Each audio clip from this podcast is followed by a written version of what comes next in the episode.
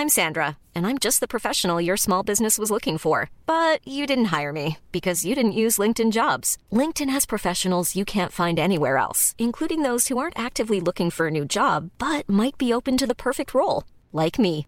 In a given month, over 70% of LinkedIn users don't visit other leading job sites. So if you're not looking on LinkedIn, you'll miss out on great candidates like Sandra. Start hiring professionals like a professional. Post your free job on linkedin.com/people today. Werbung.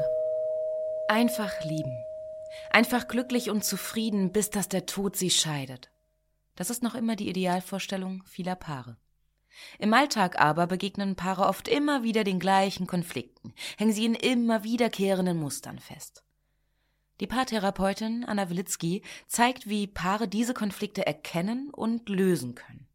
Ihr Hörbuch Einfach lieben ist dabei äußerst unterhaltsam und fundiert und zeigt an vielen Beispielen aus Wilitzkis Praxisalltag, wie eine gute Liebesbeziehung gelingen und der Zauber vom Anfang der Beziehung neu belebt werden kann. Das Hörbuch erscheint als Download und im Streaming bei Argon Balance und als Buch im Rowold Verlag. Werbung Ende.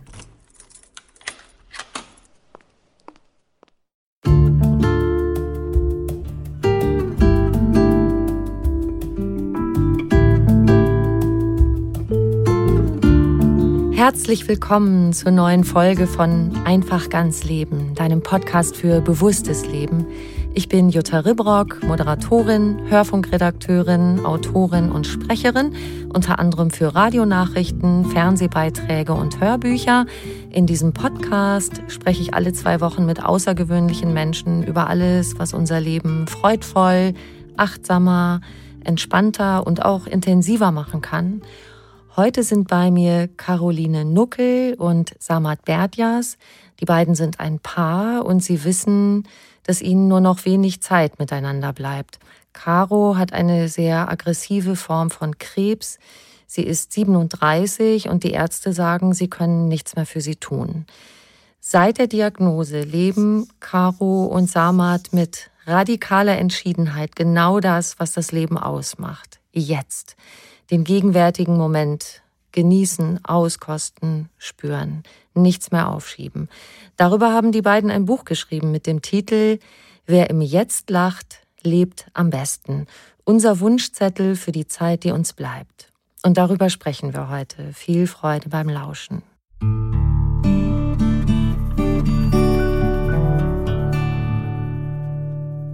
Liebe Caro, lieber Samat, ich freue mich total, dass ihr da seid, nachdem ich mich schon so in euer Buch vertieft habe. Herzlich willkommen. Vielen Dank, Dankeschön. schön hier zu sein. Ja, Wie geht's euch heute? eigentlich ganz gut, tatsächlich. Ich muss auch gestehen, ich habe gerade eine Woche Tablettenpause, deswegen geht's mir dann immer noch besser. Mhm. Schön hierher zu kommen, war eine schöne Anreise. Es ist warm. Irgendwie hat man das Gefühl, es könnte gleich regnen, aber sehr angenehm hier. Schön dich zu sehen. Na schön. Ich bin in München, ihr seid in Berlin, dass wir das nochmal erklären unseren HörerInnen. Und Caro, mir geht's so, wie es offenbar vielen Menschen geht, denen du begegnest. Du hast oft erlebt, dass Leute total verwundert sind, wenn du sagst, dass du krebskrank bist. Du siehst strahlend gut aus, so ich sehe dich hier auf dem Bildschirm und äh, ja, ich sehe dich lächeln, tolle Haare und ähm, nie, nie und nimmer würde ich darauf kommen. ja, das macht's für mich auch manchmal ein bisschen seltsam tatsächlich, dass ich das dann auch hin und wieder in, weiß ich nicht, guten Momenten auch vergesse. ja, und ich bin meinem Körper einfach sehr dankbar dafür, dass er das so trägt, seit drei Jahren inzwischen immer wieder aufs Neue, ein Gift nach dem anderen, aber ja, da sind wir vielleicht auch schon beim Thema, dass man, glaube ich, mit seinem Geist zumindest ein bisschen gegensteuern kann und sich nicht unterkriegen lässt.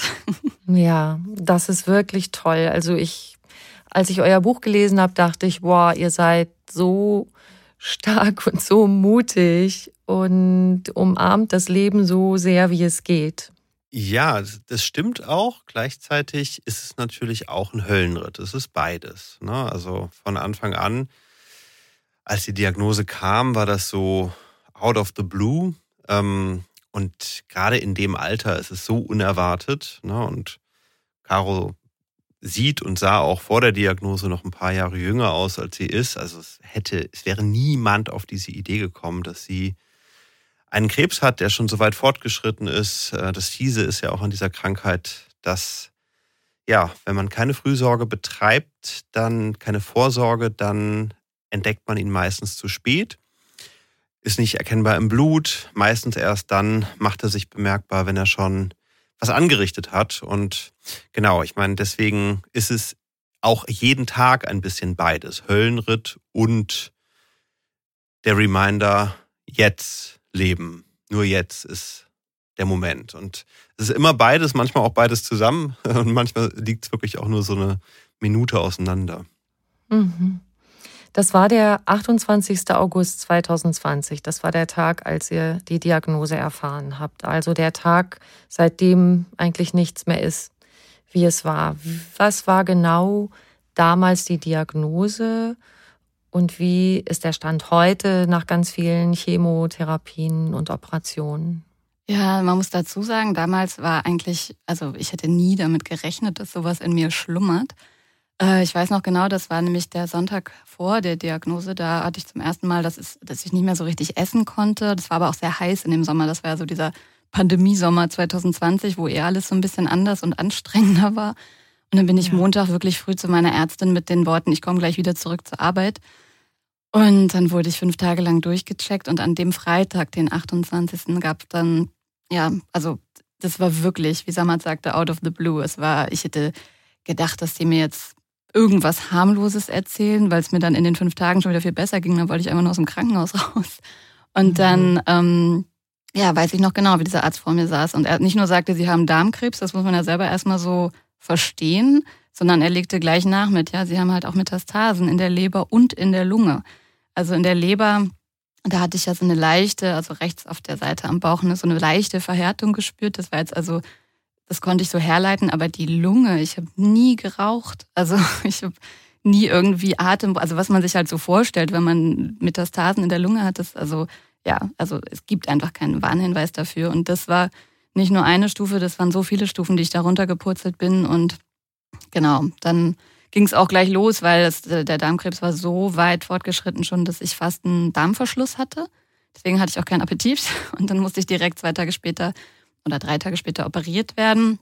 Und dann sofort Chemotherapie. Und eigentlich hatte ich seitdem keine Pause. Also das ist wirklich drei Jahre am Stück. Erstmal die ganz klassischen Dinge, die man kennt, Chemotherapien, alles rausoperieren, was geht. Da geht aber auch nicht alles. Also das ist auch im Detail wirklich sehr, sehr komplex, diese ganze Medizin. Ich habe sehr viel gelernt. Und dann kamen die ganzen experimentellen Sachen. Da gibt's äh, ja Immuntherapie, was auch immer. Immer wieder auch der Kampf mit der Krankenkasse. Bewilligt sie das und jenes? Ja, man hat ja auch eine molekulargenetische Untersuchung, die gemacht wurde. Also ja, könnte ich jetzt stundenlang erzählen, aber tatsächlich ohne Pause. Immer so lange, bis es nicht mehr funktioniert. Dann wird sofort umgeswitcht.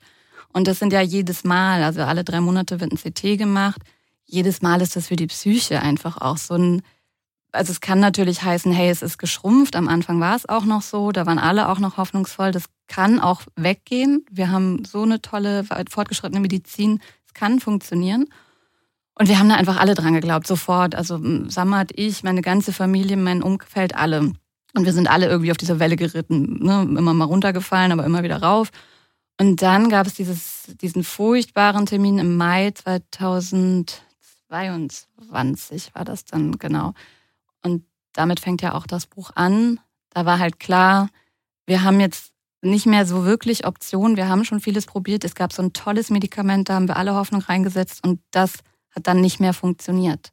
Und dann saß meine Ärztin wirklich vor mir und sagte, wir haben jetzt eigentlich nichts mehr in der Hand, womit wir irgendetwas Großes ausrichten können. Ab jetzt können wir nur noch hoffen, mit so wiederholenden Therapien, alles, was ich schon mal hatte oder so, dass man einfach nur noch Wachstum verlangsamt. Also dieser Krebs wächst weiter in mir und ich kann nichts tun, also nichts Wundersames, dass er auf einmal weg wäre.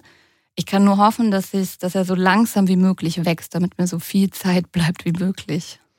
Du hast es gerade schon angedeutet, jetzt die medizinische Seite, das ist sehr komplex. Du hattest da ein Mittel, was, wie ihr das auch beschrieben habt im Buch, so das Top of the Pops sein sollte. Mhm. Und es hat ja auch erst einen Krebs verkleinert und dann wurde es nochmal angewendet und dann hat es nicht mehr geholfen. Im Gegenteil, die Tumore sind gewachsen.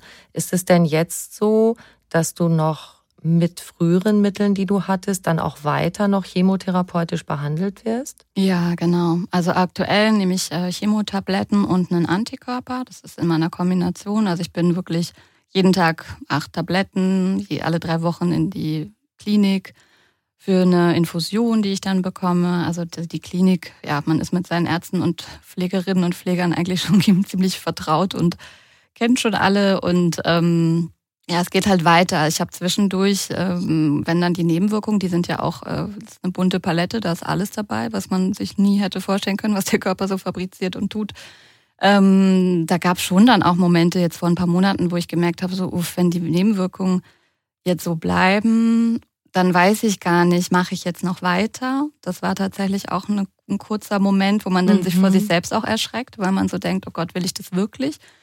Dann war das letzte CT jetzt nicht ganz so dramatisch wie das davor. Also man, man hangelt sich von einem CT zum anderen. Alle drei Monate hat man immer so eine Phase, die ist dann ja abhängig vom Ergebnis.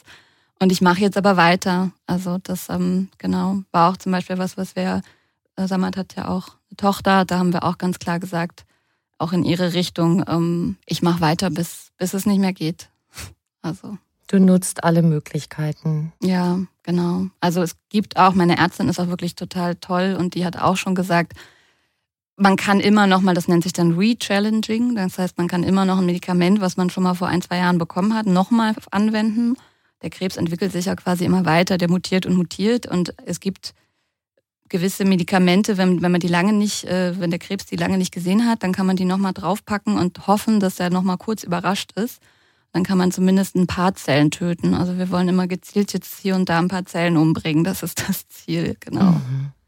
Ja. Okay. Ja, damit kannte ich mich nicht aus. Danke für die Information. So verstehe ich das auch noch mal besser. Ihr habt beide gesagt, diese Erkrankung hat euren Blick aufs Leben total verändert. Könnt ihr uns das ein bisschen beschreiben, ihr zwei? Ja, ähm, ich glaube, dass das im Jetzt-Sein das, ähm, das schon sehr gut auf den Punkt bringt. Aber wenn man das mal konkreter beschreibt, dann ist es ein bisschen so, wenn ich jetzt selber zurückblicke, wie war es eigentlich vorher, dann war es immer ein bisschen so, dass man das Gefühl hatte, man hat ewig Zeit. Ne? Wir sind relativ jung, es, die Menschen werden im Durchschnitt 75 bis 80, je nach Geschlecht. Also es gibt so ein, festen Ablauf, auf den man sich irgendwie verlassen kann, denkt man. Ne? Und dadurch lebt man halt in einer bestimmten Form, nämlich, dass, ja, dass man irgendwie doch nie so ganz im Moment ist, sondern immer viel im, was kommt morgen, was war gestern, wie wollen wir weitermachen und sich auch, das war unsere Erkenntnis auch, sich an vielen Themen abarbeitet, die aus heutiger Perspektive einfach sehr nichtig sind. Ne? Also die ganzen Beziehungsthemen, die wir vorher so hatten, also wenn ich darauf zurückblicke, würde ich sagen, das ist wirklich, also lächerlich ist, ich will es nicht abwerten, also das ist, äh, ist ja irgendwie auch verständlich, dass wir uns alle an sehr menschlichen Themen abarbeiten. Aber wenn man in so eine Situation gerät, dann merkt man erst, das ist die eigentliche Challenge, dass man sich bewusst wird, das Leben ist endlich und diese Erkrankung macht es halt extrem bewusst. Es ist, geht nicht mehr um 75, es geht nicht mehr um 80, es geht um Zeit, überhaupt Zeit. Und dann landet man zwangsläufig ähm, im Moment, im Jetzt und merkt halt immer wieder, dass, ähm, dass das halt das, das eigentliche Leben ist. Ne? Wir verpassen das ganz häufig. Genau, und trotzdem kann man diese Energie auch nicht immer halten. Also gerade, ne, natürlich überwältigt einen auch ganz viel von dem Schrecken und das ist schon, wie gesagt, ein Höllenritt und man ist ganz oft am Abgrund auch. Und gleichzeitig hat man oder habe ich oder haben wir viel mehr Momente als vorher, wo wir ganz bewusst Dinge tun und uns sehr bewusst darüber sind, wie wertvoll dieser Moment jetzt ist. Und ich glaube, das, das war vorher ganz anders. Natürlich haben wir auch schöne Momente gehabt und natürlich gab es Highlights. Aber irgendwie ist doch sehr einen Modus von, was kommt als nächstes, was ist unser Plan, was machen wir mit diesem ganzen langen Leben? Ach, wir haben ja so viel Luxuszeit, da können wir uns auch nochmal streiten über irgendwas, was eigentlich nicht wirklich wichtig ist. Mhm. Stimmt, so dieses im Jetzt-Leben. Ich glaube, dass wir, ich meine, wir wissen ja, dass wir alle irgendwann sterben werden und das ist so verrückt, das verdrängen wir einfach so extrem gut. Und dadurch kommt, glaube ich, so ein Gefühl zustande, dass man eben doch gar nicht stirbt. Also ich glaube, man verdrängt es so gut, dass man jetzt nicht so konkret denkt, ich bin unsterblich, aber das ist, glaube ich, der Modus, in den man dann gerät. Und ich kenne das von mir, von, von früher auch, dass ich manchmal gedacht habe, eher so dieses, sei es jetzt die Arbeit oder irgendwelche Dinge, dass man eher so, oh, jetzt das noch machen und ab, also abarbeiten von der Liste. Und manchmal ist man dann froh, wenn man abends im Bett liegt und sagt, so, den Tag habe ich jetzt geschafft.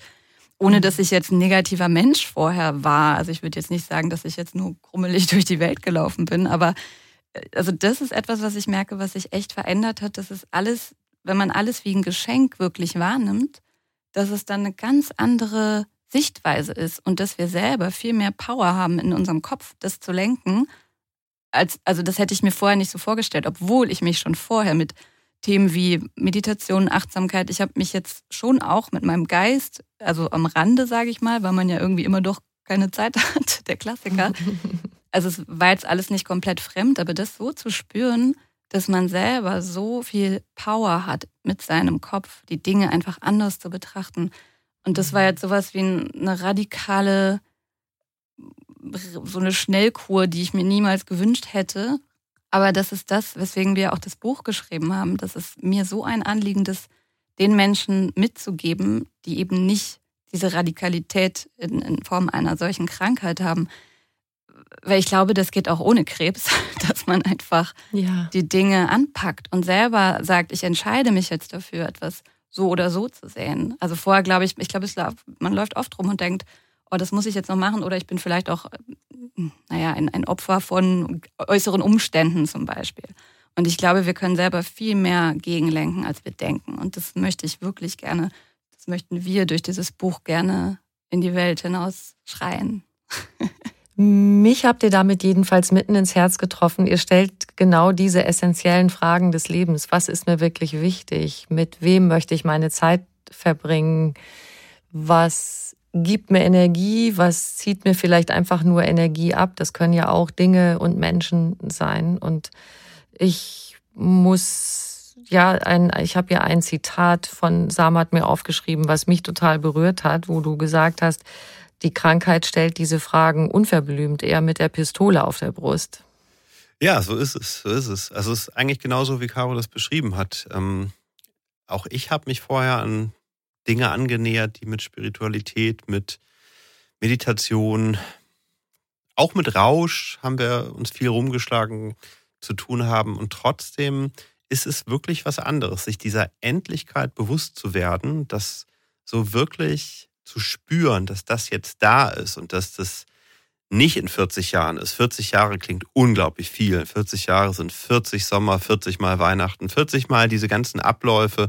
Es ist so viel Zeit, über einen neuen Job nachzudenken und doch beim Alten zu bleiben. Es ist so viel, es ist so viel Zeit, dass am Ende es einem sehr schwer fällt, im Jetzt Dinge zu entscheiden, die einem wirklich gut tun und nicht auf Sicherheitsdenken basieren, Ne, es ist ja auch alles total verständlich. Wir bauen unser Leben auf auf Sicherheit. Es ist eine komplexe Gesellschaft. Es ist nicht immer eine faire Gesellschaft. Alle gucken, dass sie irgendwie so ihr sicheres äh, Auskommen ähm, erreichen können und gleichzeitig gibt man dabei halt auch was auf, was sehr wichtig ist, nämlich ne, so die Essenz vom Leben. Und ich glaube, dass ich wüsste nicht, ob ich das ohne diese Situation wirklich so radikal gespürt hätte. Und äh, ich würde es mir trotzdem nicht wünschen. Ne? Also ich sage immer noch, es ist immer noch diese Ambivalenz von Höllenritt und gleichzeitig auch Geschenk. Also es ist irgendwie beides. Und die Pistole auf der Brust ist eben auch vom Bild her ganz gut, weil sie wirklich beides ist. Ne? Man sieht diese Pistole, man spürt sie, man weiß, es wird abgedrückt werden. Und trotzdem hat man eben noch diesen Moment, den man dann auskosten kann, mit dem man was tun kann. Und das macht einfach ein ganz anderes, einen ganz anderen Modus. Also natürlich können wir nicht alles frei entscheiden. Wir können jetzt nicht, äh, nicht mehr arbeiten. Wir sind leider keine Millionäre und Millionärinnen. Also das wäre in so einer Situation auch noch ganz geil, wenn das äh, Geld keine Rolle spielen würde. Aber auch mhm. Also ne, auch in diesem Setting, dass man gewissen Zwängen ausgesetzt ist, kann man unglaublich viel verändern und unheimlich viel an seinem Bewusstsein verändern. Und ja, uns hat es eben mit der Pistole erwischt und wir wünschen uns äh, und vielen anderen Menschen, dass es ähm, ja, dass das nicht so sein muss. Ne? Also wie gesagt, ich könnte es für mich selber auch nicht sagen, ob das ohne diese Erkrankung gekommen wäre. Aber ich würde es jeder Person wünschen, äh, so ein so Moment der, der Erweckung klingt so ein bisschen religiös, aber es ist so, es hat sowas ähnliches wie eine ist Erweckung. total okay. der Erweckung finde ich als Begriff. ja, und ihr habt euch wirklich äh, bewusst entschieden, ihr wollt euch so viele schöne Momente wie möglich erschaffen. Ihr habt eine richtige Bucketlist gemacht. Was wollen wir alles erleben? Lasst uns davon sprechen. Ihr habt als, als erstes großes Ding diesen Garten euch geangelt. Bitte erzählt davon ein bisschen. Was gibt der euch? Was bedeutet der euch? Wie kam das dazu, dass ihr den bekommen habt? Ja, der Garten, das war auch so, ja, eigentlich ein super Beispiel für dieses ewige Grübeln, dass wir ja vorher irgendwie alles Mögliche theoretisch durchdacht haben mit, weiß ich nicht, jetzt nicht mit Zettel und Stift, aber gefühlt ja schon so eine Wissenschaft draus gemacht haben, wie wollen wir denn leben? Was, wo soll es denn hingehen? Und dann waren immer wieder Optionen im Raum, aber wir haben über Jahre einfach nichts gemacht. Also wirklich auch dieser Garten war schon mal im Gespräch. Und dann, ja, mit dieser Diagnose war es dann auf einmal so, ja, worauf jetzt denn noch warten? Also man wartet ja eben nicht mehr. Obwohl vorher gab es ja auch keinen Grund zu warten, aber man hat irgendwie das Gefühl, man hätte diese Zeit. Und dann sind wir losgestiefelt und ich weiß nicht, dann war es eine Fügung, weil es ja auch im Berliner Umfeld auch nicht so easy ist, so einen Garten zu bekommen. Mhm. Und dann haben wir tatsächlich ein wunderschönes Exemplar auch noch erwischt, also wo wir dann auch relativ, also ja, wir waren da, haben auch offen mit offenen Karten gespielt, wir können gar nicht Gärtnern und haben auch nichts von der Krankheit gesagt. Ähm, also es war einfach irgendwie ein Match mit den Vorbesitzern, die dieses Grundstück wirklich über 30 Jahre hatten. Und wir haben uns so verliebt und haben schon gedacht, oh, die kriegen den eh nicht. Und dann am Ende kam dieser Anruf an, an Heiligabend, ja letztendlich, also am Morgen des 24. Und wir haben uns sofort in diesen Garten verliebt. Und das wow. war halt auch etwas, wo man merkt, ähm, ja, so wie sich Prioritäten verschieben. Dass zum Beispiel der Job, der einem immer noch wichtig ist und der einem Spaß macht, aber dass man nicht das Gefühl hat, so, das ist jetzt ganz, ganz weit oben und danach kommt erstmal nichts, sondern dass man wirklich sagt, es gibt diesen Garten. Zum Glück ja dann auch durch die Pandemie irgendwie teilweise auch als neuer mobiler Arbeitsplatz jetzt genutzt. Das ist auch mhm. ganz schön.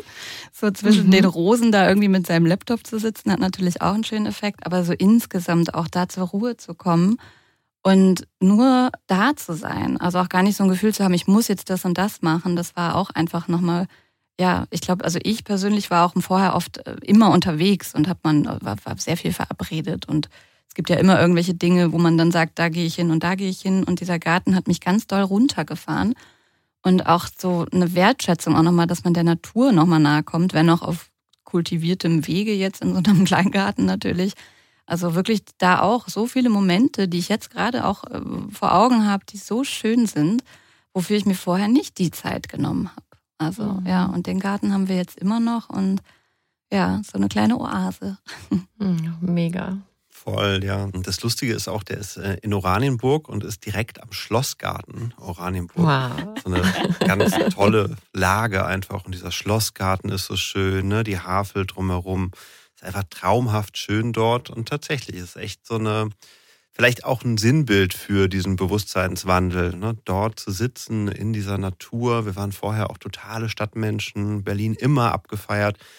Tun wir auch heute noch. Wir leben immer noch in der Stadt, aber diese Kraft der Natur, vielleicht hat das auch was mit dem Endlichkeitsthema zu tun.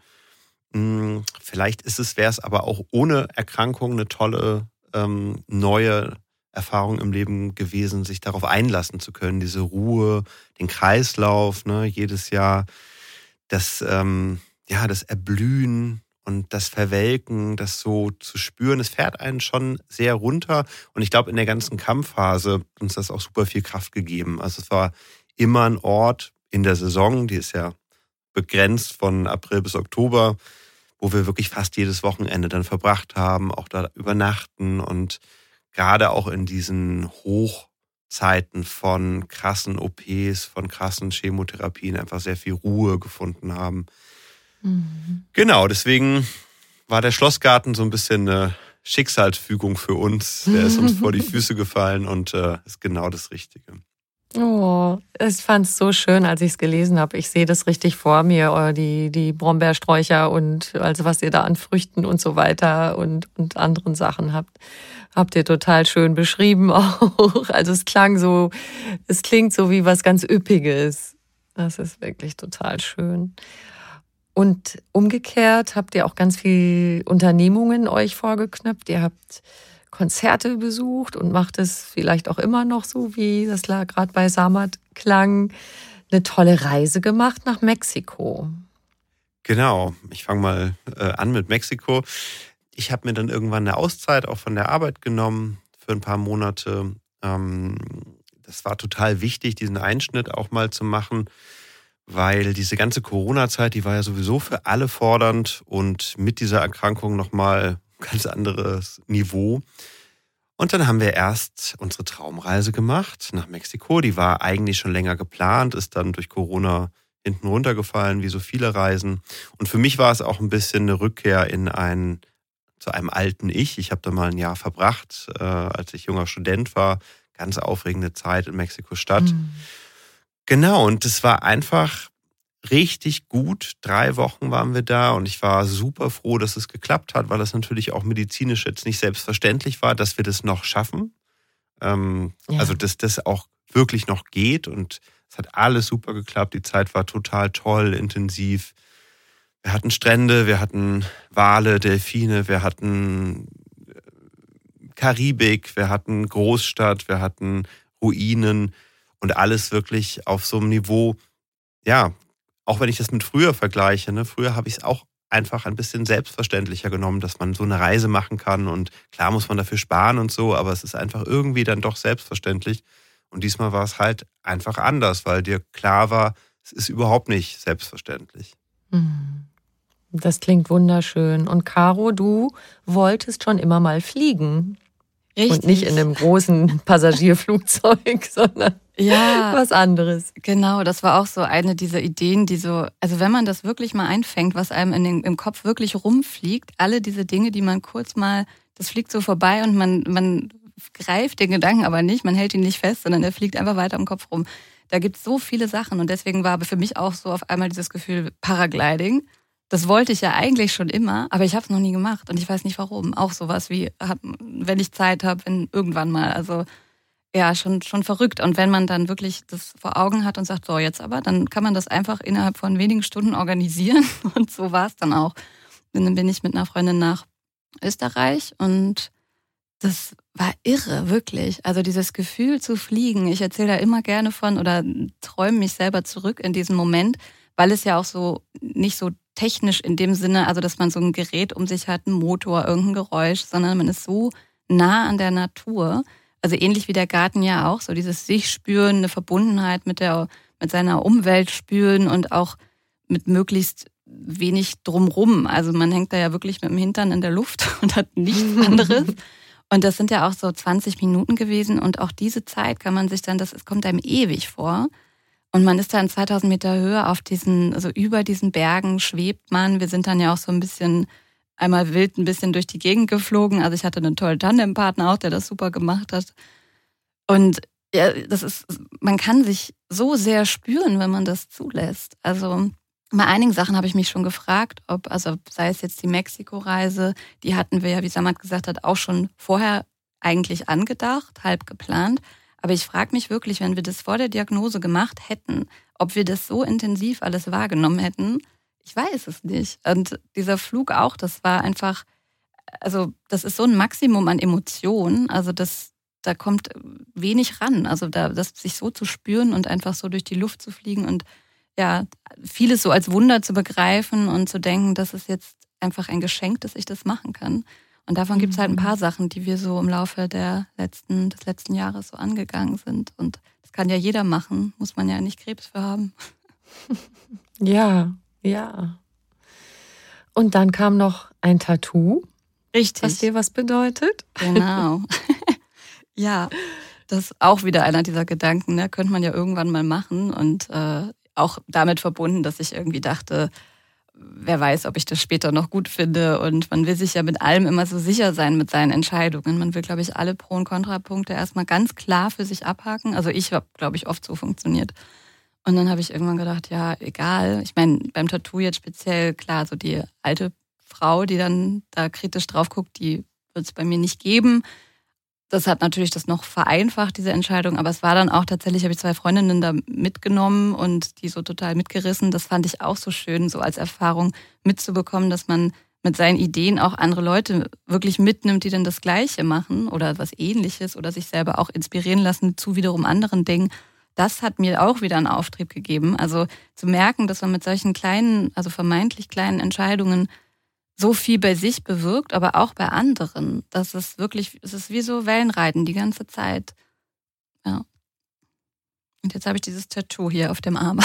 genau, da hast du dir einen Schriftzug aus. Genau, ja, das ist im Grunde die Zusammenfassung irgendwie auch des Ganzen. Da steht jetzt Aware drauf, um genau auch diesen Zustand, also heißt ja wörtlich eigentlich bewusst, trifft natürlich dieses ganze Konzept der Awareness, dass man halt wirklich seine Umwelt bewusst wahrnimmt, im Moment lebt, bewusst atmet. Also alles, was man so tut, was man eigentlich jeden Tag selbstverständlich hinnimmt, dass man das wirklich mit einem ganz, ganz anderen Bewusstsein tut. Und das ist etwas, das, das habe ich so verinnerlicht, ähm, ohne es zu üben. Also es ist dann einfach passiert. Mhm. Und deswegen war das einfach das perfekte Wort fürs Handgelenk. Total schön. Hm. Samat, du hast das eben schon angesprochen, die Ambivalenz auch, dass du das zwischendurch als Höllenritt empfindest, die schönen Sachen, die ihr gerade geschildert habt, die ihr erlebt. Und es, auch das beschreibst du im Buch, dass es Phasen gibt, wo du dachtest, ich kann einfach nicht mehr. Und auch es auch Caro gesagt hast und das hat auch Angst ausgelöst. Die, die helfen, vergessen manchmal, dass sie selber Hilfe brauchen. Das hast du auch vergessen zwischendurch. Ja, auf jeden Fall. Also das ist natürlich irgendwie ja fast, wenn man von außen drauf guckt, selbstverständlich, dass das ähm, auch nicht unendlich ist, diese Energie, mit der man da begleitet, unterstützt, ähm, dabei ist und natürlich auch selber auch psychologisch total betroffen ist.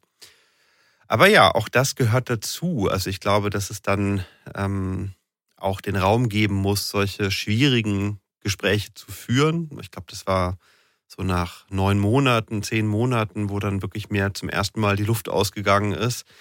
Und wo auch natürlich dann so eine Diskussion darüber entsteht. Also, ne, es war ja wirklich am Anfang noch so, dass wir mit ganz viel Hoffnung da reingegangen sind. Der Arzt, den wir am Anfang getroffen haben, der hat gesagt, es gibt solche Fälle, auch bei so schlimmen Diagnosen, da ist das schaffbar. Und wir waren ähm, vom Bewusstsein her immer noch auf diesem Niveau ganz lange zu sagen, es muss schaffbar sein, da krebsfrei rauszugehen. Und da ist mir wirklich so nach, ja, nach den ersten zehn Monaten zum ersten Mal die Luft ausgegangen. Natürlich auch irgendwie Kind plus Arbeit plus Pandemie plus Krebskampf. Ne, das war so, ähm, also viel schlimmer kann man das nicht mehr zusammenpacken. Aber ja, wie bei allem im Leben, es, äh, es ist dann da, muss bearbeitet werden. Wir hatten schwierige Gespräche darüber, weil es natürlich auch in den Momenten darum geht, hält man zusammen oder fliegt es auseinander? Ne? Kann man das aushalten? Kann man das äh, durchmachen zusammen?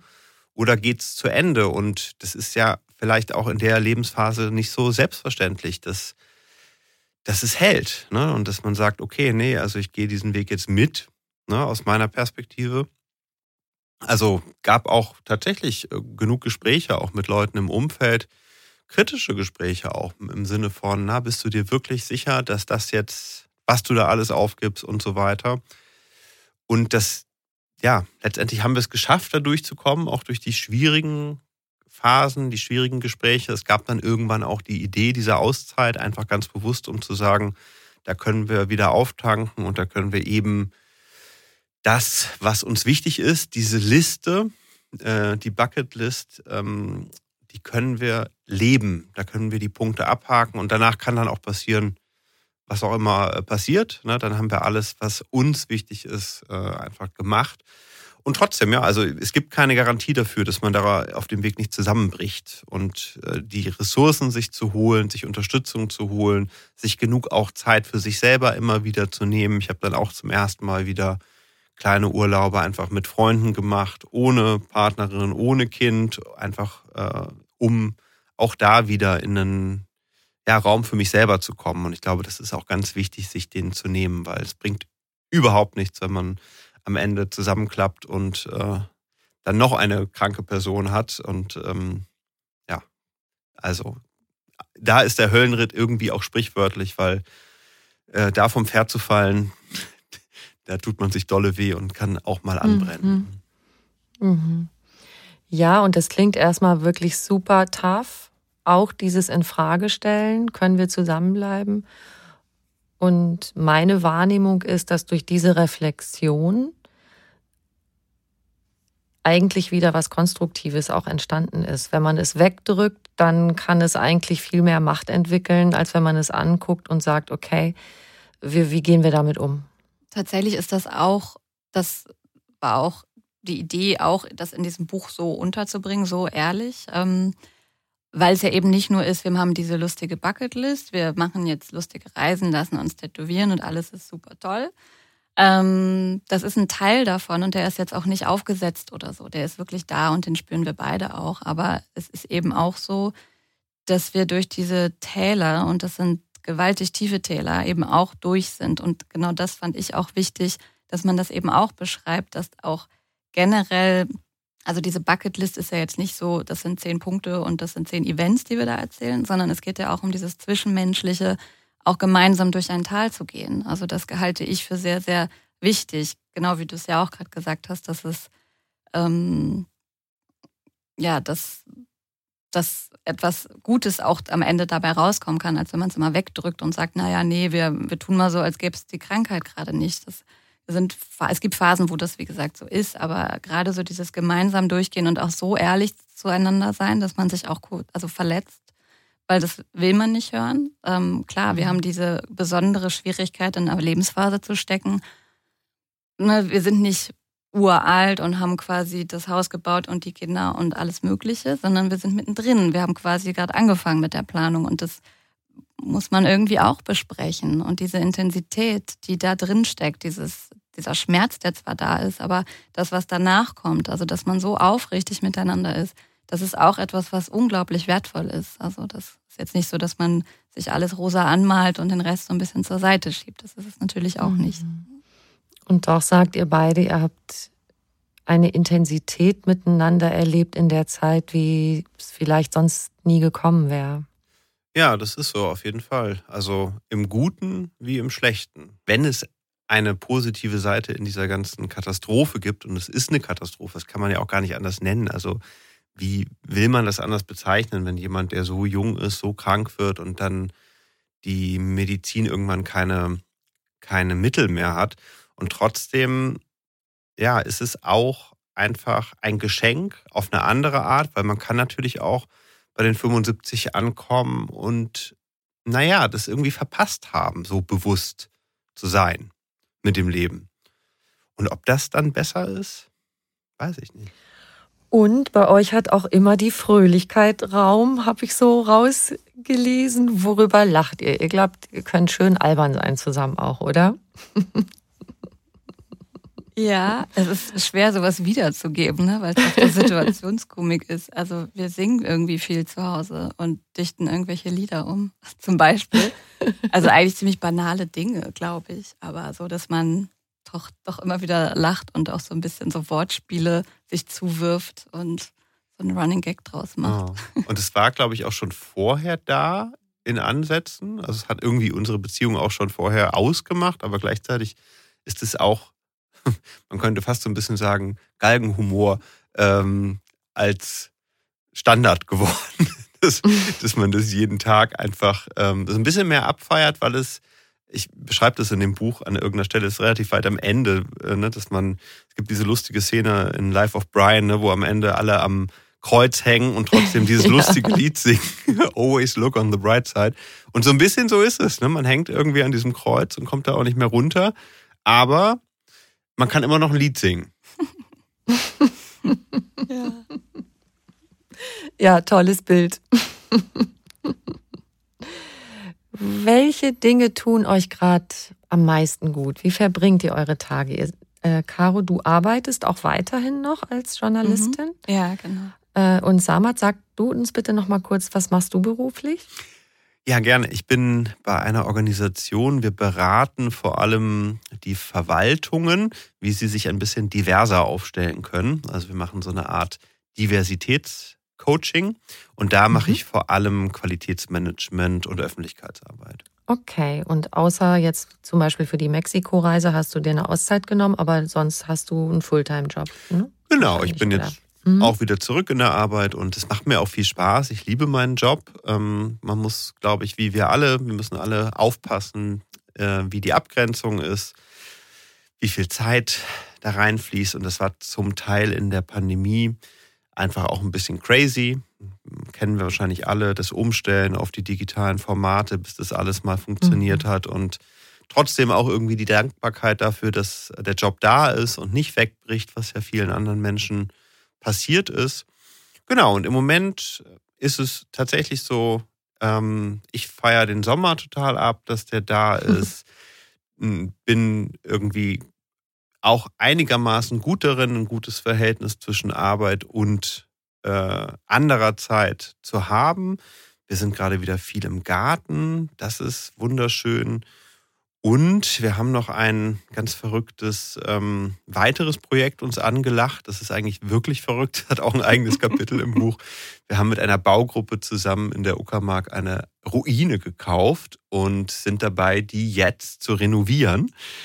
Das ähm, finde ich echt der Hammer. Da wollte ich natürlich auch noch drauf kommen, aber gut, dass du es ansprichst. Es ist wirklich ein giganteskes Projekt, oder? Absolut, ja. Ja, und genau, auch so ein bisschen wirklich verrückt, äh, gleichzeitig auch total kraftspendend und schön, weil es eine tolle Gruppe ist. Es ist ein ganz tolles altes Haus, das aber wirklich eine Ruine ist. In der Uckermark, an einem See, traumhaft schön, also wirklich sprichwörtlich das Haus am See. Und ähm, jetzt haben wir sehr viel Zeit damit verbracht, äh, das irgendwie so zu organisieren, dass wir genug Fördermittel bekommen, dass wir das irgendwie finanziell stemmen können. Und jetzt läuft da wirklich eine Baustelle und das Ding wird renoviert. Und ähm, ja, jeder Schritt davon ist gut. Also es ist natürlich total verrückt im Sinne von, wie viel gemeinsame Zeit werden wir da noch haben? Das weiß niemand, aber es ist trotzdem äh, irgendwie ein Kraftort. Und wir hatten gerade Richtfest. und meine Familie war da und wir haben tatsächlich, die haben einen Apfelbaum mitgebracht und wir haben einen Baum dort gepflanzt. Das fand ich auch sehr schön. Oh, wie schön. ja. Wow. Mhm. Also das ist tatsächlich also auch ein großes Gelände und das ist so für euch selber, aber ihr wollt, glaube ich, da auch Unterkünfte schaffen, dass andere Menschen da Zeit verbringen können und auch Seminare oder sowas? Genau. Ja. Also, also schon ein großes Ding. Ja, vier Ferienwohnungen und dann dazu noch so Gemeinschaftsflächen, dass man da auch am See wirklich arbeiten kann oder einen Yogakurs machen kann, was auch immer. Mhm. Das ist eigentlich genau das Konzept, was so ein bisschen aus der Pandemie rausgekommen ist. Ne? Die Menschen mhm. haben jetzt Bock, nicht mehr nur in der Stadt zu sein. Und das bietet eigentlich die ideale Kombination. Ne? Du bist an einem schönen Ort, hast viel Raum, hast wahrscheinlich auch viele andere spannende Menschen, wenn das mal fertig ist und die kommen. Du kannst dort arbeiten und gleichzeitig auch dich erholen. Und genau, wir wollen selber auch viel Zeit dort verbringen, aber es ist schon ähm, ein Vermietungskonzept. Also es soll hinterher tatsächlich auch äh, vermietet werden. Es soll mindestens sich selbst tragen, finanziell, aber soll gleichzeitig auch einfach ein toller Ort werden, auch für die Gegend dort. Also es äh, funktioniert ganz stark darüber, dass es wirklich auch in Einklang mit der Gemeinde, mit dem Dorf und mit der Region gehen muss. Wir sind halt auch so ein bisschen die Berliner, wie typisch, ne, kommen da in die Uckermark mhm. und äh, wollen versuchen schon sehr aufzupassen, dass wir nicht so auftreten, wir wissen alles besser, wir wissen, wo es lang geht, sondern einen Einklang zu finden, das auch wieder zu öffnen, dass auch der Ort, die Gemeinde und die Region was davon hat. Und ich meine, das Haus lag jetzt einfach 30 Jahre im Dornröschenschlaf und niemand hat was damit gemacht. Deswegen ist es auch schön, dass so ein altes Objekt wieder in die Hand genommen wird und da Leben eingehaucht wird. Und genau, wir hätten uns das, glaube ich, auch nicht getraut, wenn wir nicht so eine tolle Gruppe hätten. Das war wirklich auch ein bisschen, wie ähnlich wie mit dem Garten war es so. Es ist uns ein bisschen vor die Füße gefallen. Es mhm. war schon aufs Gleis gesetzt. Sie haben noch Leute gesucht, die mit aufspringen und es hat irgendwie gepasst und hat sich gut angefühlt. Und seitdem sind wir einfach oft an diesem See in der Uckermark und ähm, ja, es ist auch, auch wie bei vielen anderen Sachen, dass es sich genau, man weiß einfach, es fühlt sich genau richtig an und deswegen wird es gemacht. Ja, und wir haben ja auch drüber gesprochen zwischendurch, ist das wirklich das Richtige, weil es ja ein langfristiges Projekt ist und das ist etwas, was ja gerade nicht in mein Leben so reinpasst, streng genommen. Und trotzdem haben wir uns aber entschieden, dass wir dabei bleiben und das einfach trotzdem total ja, also unvernünftig sozusagen machen. Es hat natürlich auch ein, es ist ein seltsames Gefühl manchmal, wenn, ich, wenn wir da stehen und planen, soll da jetzt eine Tür rein. Also es ist ja wirklich gerade eine Ruine. Ähm, da stehen wir dann auf Sandboden, wenn wir die Räume betreten, wo kleine Pflänzchen mhm. wachsen. Mhm. Ähm, und das ist aber auch, glaube ich, gut in so einer Phase, dass man halt irgendwas hat, woran man sich festhalten kann. De facto weiß ich nicht, was ich davon miterleben werde. Aber alleine diesen Traum zu haben, dieses Bild vor Augen, sich die Pläne anzugucken, das einzurichten, das ist so eine Motivation auch selber irgendwie dran zu bleiben. Insofern ist das Projekt allein dafür schon total Gold wert. Und dass es halt irgendwann mal mhm. was Großes sein wird, wenn alles klappt, ist natürlich auch perspektivisch einfach schön. Gibt es sowas wie eine Prognose, die die Ärzte dir geben? Das ist immer sehr schwer, Ärzte auf irgendwas festzunageln. Also man will ja selber irgendwie wissen, woran man ist. Ich habe am Anfang auch nicht verstanden, warum die damit so hinterm Berg halten. Aber ich verstehe es langsam schon rein medizinisch, weil man kann das nicht so einfach hochrechnen. Und man kann, wie gesagt, was ich vorhin gesagt habe, diese CTs alle drei Monate, die sind immer eben so ein, ich sag mal, Stimmungsbild, was im Körper gerade passiert. Und ähm, es gab ein CT im letzten Jahr, das war ziemlich dramatisch. Da ist plötzlich alles schneller gewachsen.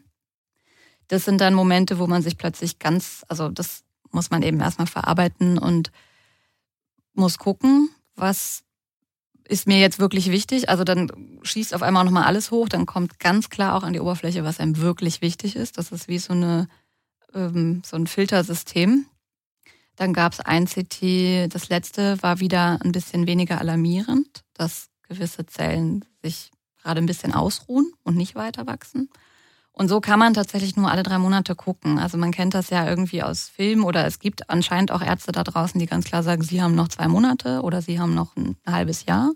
Selbst die irren sich ja auch. Also deswegen, selbst solche Aussagen, die man bekommt, sind ja nicht verlässlich, logischerweise.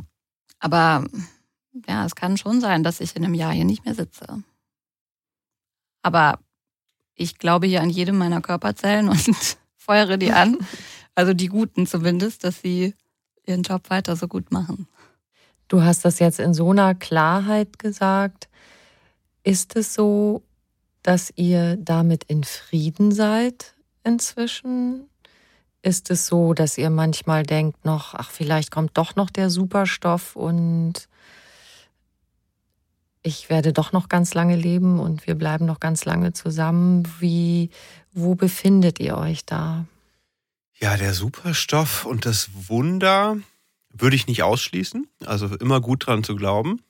Also Wunder sollen immer wieder passiert sein. Deswegen sollte man die nicht ganz, ähm, ganz vom Tisch wischen. Ich glaube an Zeit und an dieses Mentale. Also mir hat äh, ein befreundeter Arzt ganz am Anfang mal gesagt, als er die Diagnose gesehen hat, ja, ein Jahr bis maximal anderthalb. Ne, der hat direkt, das war auch das ein älterer, ähm, eine ältere Person, vielleicht noch ein bisschen klassischer auch in der Medizin unterwegs. Vielleicht macht man das heute auch nicht mehr so, aber das sind jetzt halt fast drei Jahre her.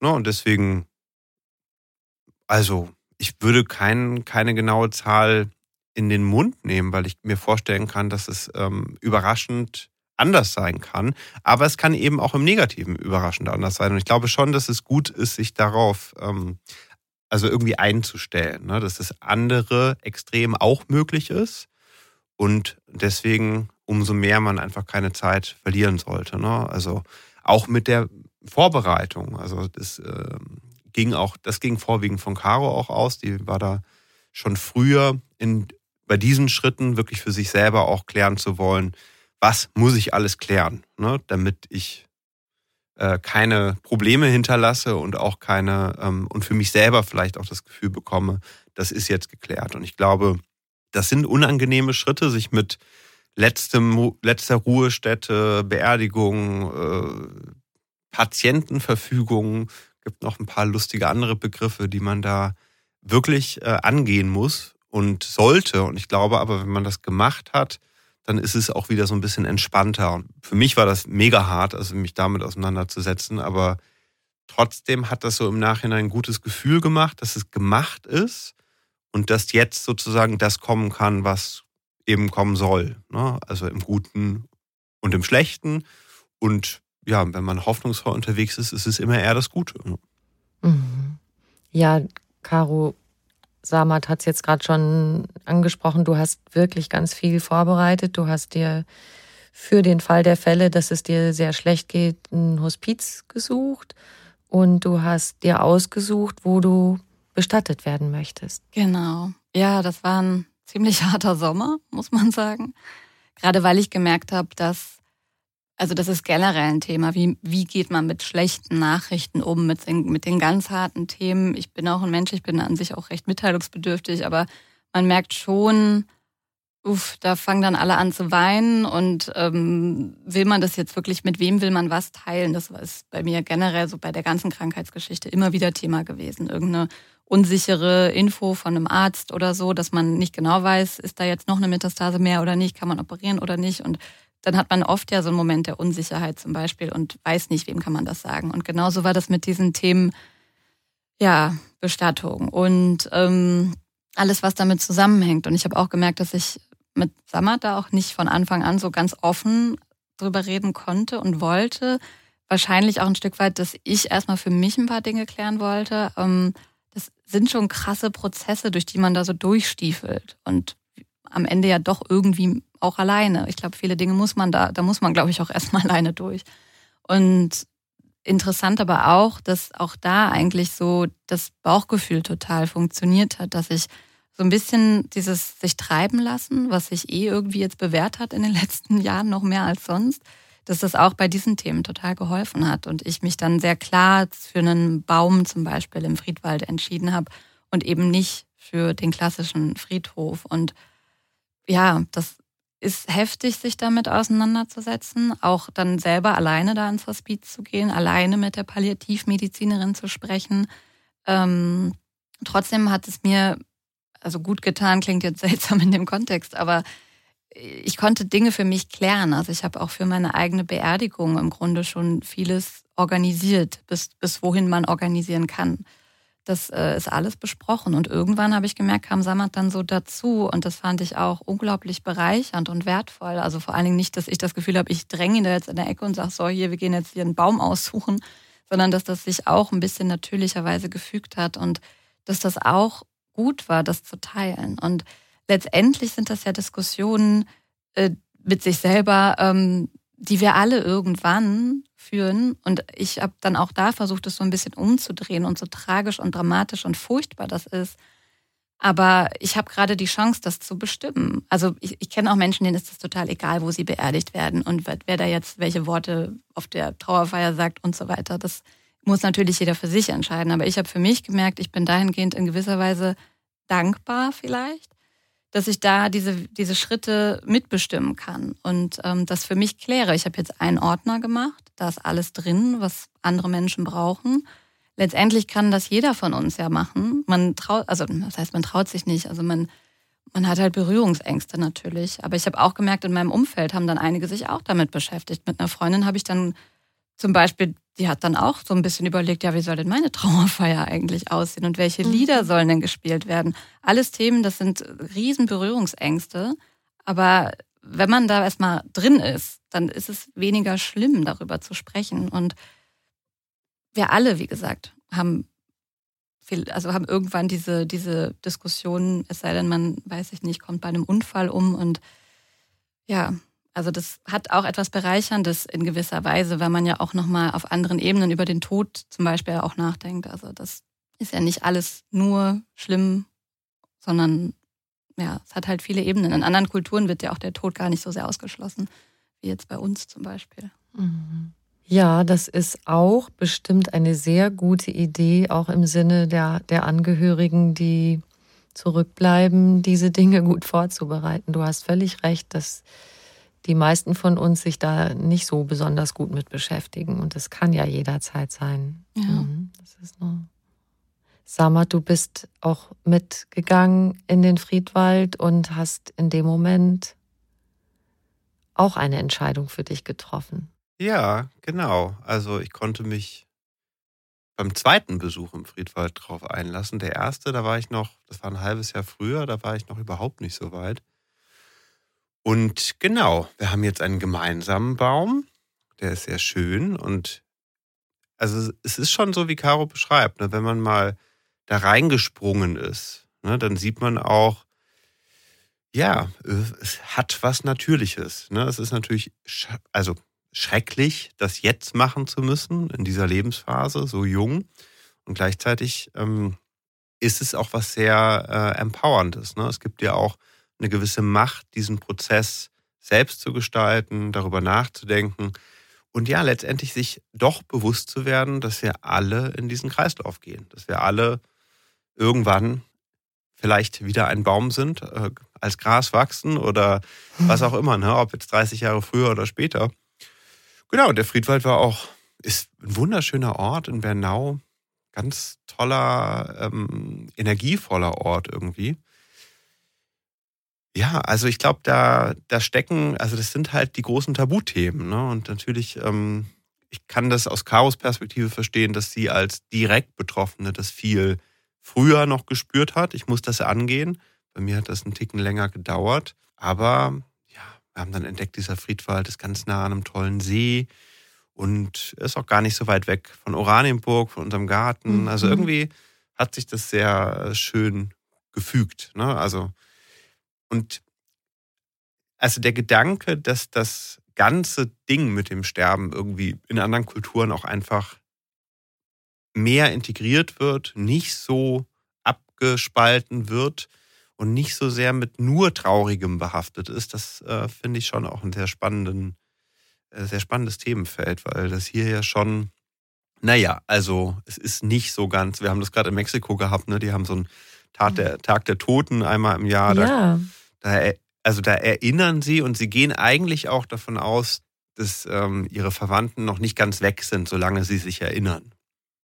Ja. Ja, das ist bei uns dann schon eine andere Kultur. Ich komme selber, mein Opa war protestantischer Pfarrer und das hat auch alles immer ein bisschen mehr mit, zwar mit Hoffnung und mit auch großem Kreislauf und einem Gott und so weiter bei ihm zu tun gehabt, aber schon auch mit einer gewissen Schwere, Trauer.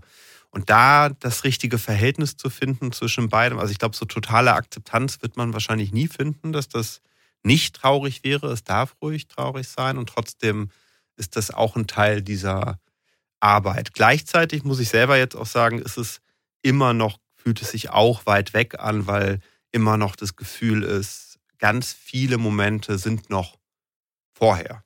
Und die, äh, genau, die sind halt zu leben, auszukosten, bewusst zu leben. Und wie es dann wird, wenn der Moment kommt, das ist natürlich schwer, sich das vorher vorzustellen. Aber dieser Weg dahin, da äh, sich mit auseinanderzusetzen, der ist schon gut und wichtig und das würde ich auch wirklich jeder Person empfehlen, die in so eine Situation gerät, das dann doch irgendwann anzugehen. Ihr habt euch jetzt schon so, so, so viele schöne Momente erschaffen und dann noch mit euren Projekten. Wow. Gibt's noch was auf eurer Bucketlist, was noch nicht abgehakt ist? Ist da noch was Neues dazugekommen? Ich glaube, da passt ja fast gar nichts mehr drauf, weil ihr ja sozusagen zugange seid die ganze Zeit mit Garten und Uckermark. Aber trotzdem. Ja, wir haben selber auch so Witze drüber gemacht, weil das Buch war ja in gewisser Weise auch nochmal wie so ein extra Part der Bucketlist, dass wir das jetzt auch zusammengeschrieben haben. Und dann haben wir so ein bisschen, als wir damit dann fertig waren, uns angeguckt und gesagt, ja, was machen wir denn jetzt? Noch? Ja. Wir sind ja jetzt fertig. ähm, also genau, es gab keine konkrete große Idee, aber genau wie du sagst, wir sind eigentlich permanent ähm, auf der Baustelle. Wir genießen die Zeit im Garten. Und irgendwie ist es auch ein schönes Gefühl, wenn man jetzt eine Diagnose dieser Art bekommt und sein ganzes Leben komplett umkrempeln würde. Ich glaube, dann wäre auch irgendwas schiefgelaufen im Leben.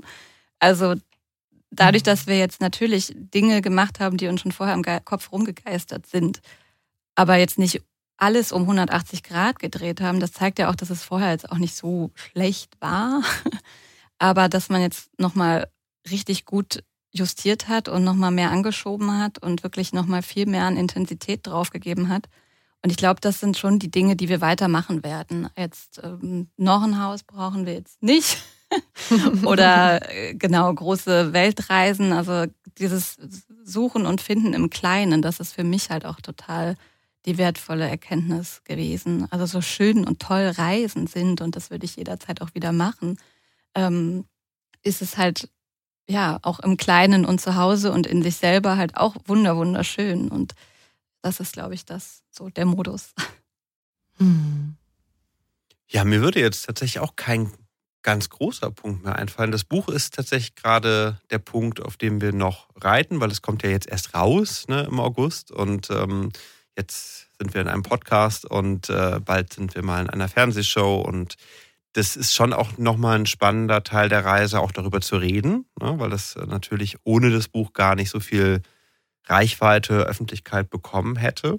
Und das ist, glaube ich, nochmal eine ganz eigene Reise. Das fängt gerade erst an. Also es ist gerade erst final abgeschlossen worden. Letzte Runde geht jetzt in den Druck. Äh, wir fangen gerade erst an mit dem Marketing, der Öffentlichkeitsarbeit und es gab erstaunlich viel und positive Resonanz und Interesse an dem Buch und das ist schön, also weil das natürlich auch nochmal was sehr Besonderes ist. Ich glaube, dass viele Menschen mit so einer Geschichte auch irgendwie im, ja, im, ja nicht im Geheimen, aber schon so ein bisschen im Versteck bleiben. Ne? Also, dass es halt ein Tabuthema ist, dass es ein Unglück ist, eine Katastrophe und deswegen vielleicht gar nicht so sehr diesen Weg in die Öffentlichkeit und äh, so einem offensiven Umgang damit suchen. Und ähm, das ist einerseits aufregend und auch äh, schön, also beides. Ich bin auch so ein bisschen aufgeregt, was wir dann alles jetzt noch erleben mit den Gesprächen über das Buch und gleichzeitig ist es auch was sehr Schönes. Mhm. Wunderbar. Ich danke euch auf jeden Fall sehr für die Inspiration. Das ist ja auch eure Intention gewesen, dass wir auch alle kapieren, wie gut und wichtig das ist und eine sehr, sehr gute Idee, das zu machen, wovon man träumt, was gerade jetzt im Moment schön ist und sich auch wirklich total zu spüren. Das habe ich bei Caro gerade auch noch so rausgehört, dass dieses sich selber spüren so viel stärker geworden ist bei euch. Ne? Mhm. Ja, total. Wundervoll. Absolut. Im Jetzt sein, die schwierigste Übung von allen, aber sehr lohnend. So ist es. Ich habe am Ende meiner Podcast-Gespräche immer noch eine Frage und die möchte ich euch gerne einzeln stellen. Die Frage ist, was ist für dich persönlich Glück? Caro. Ha. uh, das ist eine wirklich schwierige Frage. Das kann so vieles sein, glaube ich. Ich glaube, für mich nach dieser ganzen Reise jetzt, auf der wir ja auch immer noch sind, namens Leben, ähm, würde ich, glaube ich, sagen, Intensität ist also wirklich, du hast es ja selber auch gerade gesagt, sich selber spüren, etwas spüren.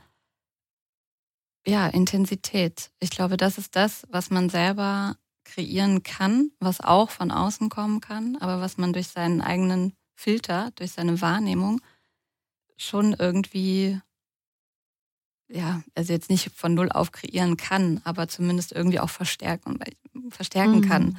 Und ich glaube, intensive Momente zu haben und sich so auch im Moment zu verlieren, auch im Lachen, das spielt ja auch der Titel drauf an, dass man nicht an irgendwas denkt, sondern nur intensiv spürt. Ich glaube, das ist für mich am ehesten noch Glück. Wunderschön. Samad, was ist für dich persönlich Glück? Glück ähm, ist auf jeden Fall mit besonderen Menschen zusammen zu sein und genau das. Ich würde es auch an dem Lachen festmachen, weil das sowas positiv Intensives ist, gemeinsam einfach eine gute Zeit zu haben. Und äh, da ist Lachen ein super, ja, vielleicht der, der, intensivste Ausdruck. Man kann auch weinen, das ist genauso intensiv. Man kann aber auch ähm, Zeit vertrödeln und gar nicht bei sich sein und gar nicht miteinander sein, was auch so oft passiert. Und deswegen, für mich ist wirklich so, das Gegenteil davon, das Gegenteil von Zeit verschwenden und nicht bei sich sein und nicht miteinander sein, sondern intensiv mit den Menschen, mit denen man zusammen sein will, zusammen sein und mit denen einfach eine richtig gute Zeit haben. Wunderschön. Ich danke euch so sehr, dass ihr euch die Zeit genommen habt mit mir. Und ich wünsche euch von Herzen einfach eine gute Zeit miteinander. Dankeschön. Es war toll, hier zu sein. Danke dir. Schönes Gespräch.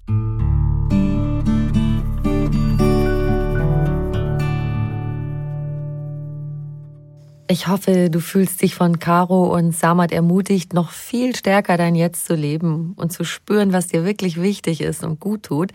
Schau gern in die Shownotes zu dieser Folge, da findest du auch einen Link zu ihrem Buch. Wer im Jetzt lacht, lebt am besten. Das Buch gibt's auch als Hörbuch und das kannst du jetzt mit einem Rabatt von 30 Prozent downloaden.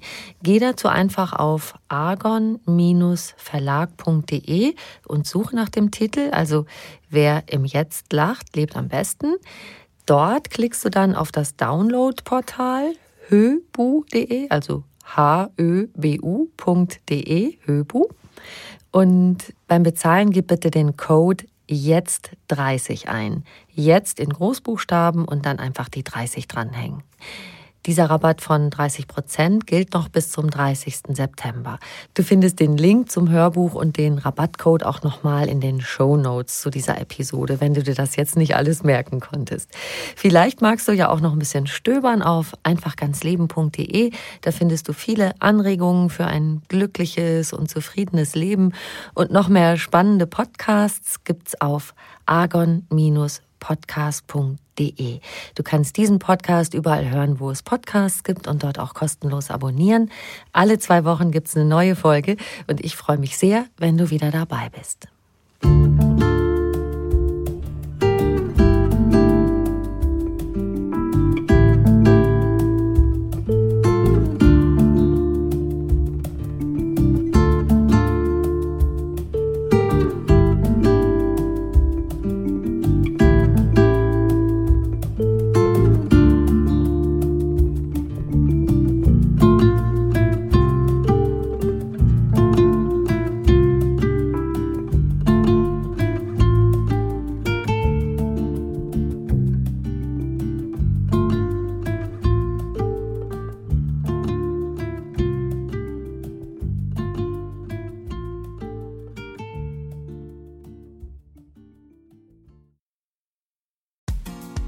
Frauenstimmen. Klagen, lachen, klüger werden. Ich bin Ildiko von Kürti, ich bin Buchautorin und Journalistin und in meinem Podcast spreche ich alle zwei Wochen mit lebensklugen und mutigen Frauen über das Loslassen und das Aufbrechen, das Verlieren, das Suchen und das Finden. Ich bin stolz darauf, wie viele wunderbare Frauen bereits bei mir zu Gast waren. Unter ihnen Stefanie Stahl, Maria Furtwängler, Annika Decker oder Gerburg Jahnke und ich freue mich auf alle, die noch kommen. Ihr könnt Frauenstimmen überall dort hören, wo es Podcasts gibt. Herzlich und hoffentlich auf bald. Eure Ildiko.